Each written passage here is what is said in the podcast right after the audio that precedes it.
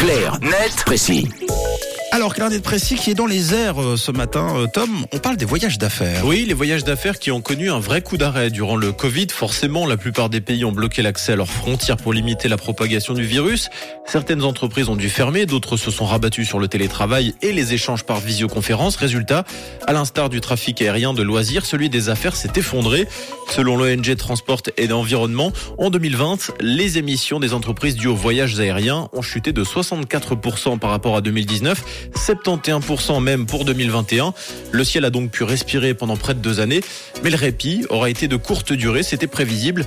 Mais la levée des restrictions sanitaires s'est accompagnée d'une reprise du trafic aérien. En novembre 2022, le trafic mondial atteignait déjà 75% des niveaux du même mois en 2019, avant la pandémie de Covid-19. Et en Suisse, la reprise a même été encore plus forte. Oui, l'an dernier, les aéroports suisses ont vu passer quelques 43,6 millions de passagers. Cela représente une hausse de 122% par rapport à 2021.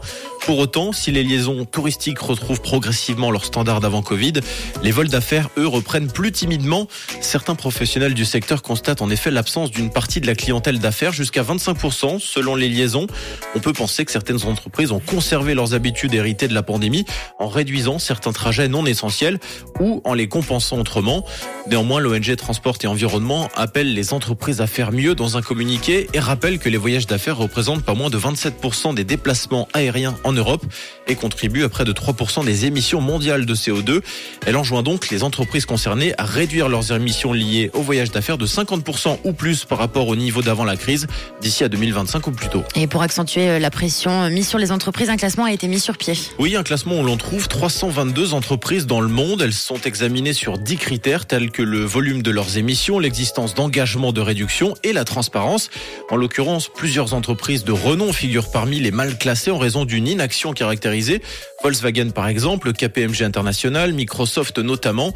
Ces entreprises ont donc un vrai effort à faire sur le volet des voyages et des politiques menées en ce sens. Et si les appels des ONG ne suffisent pas, peut-être que la hausse des prix des billets d'avion aura plus d'impact. Les prix euh, de ce début d'année 2023 sont 25% plus élevés que ceux pratiqués en 2022 et ça devrait durer. Merci Tom, Euh, c'était clair, net et précis. Vous retrouvez le rendez-vous tous les matins à 7h20 en direct évidemment et puis en podcast sur rouge.ch. Ça se passe en fin d'émission sur l'appli également à télécharger.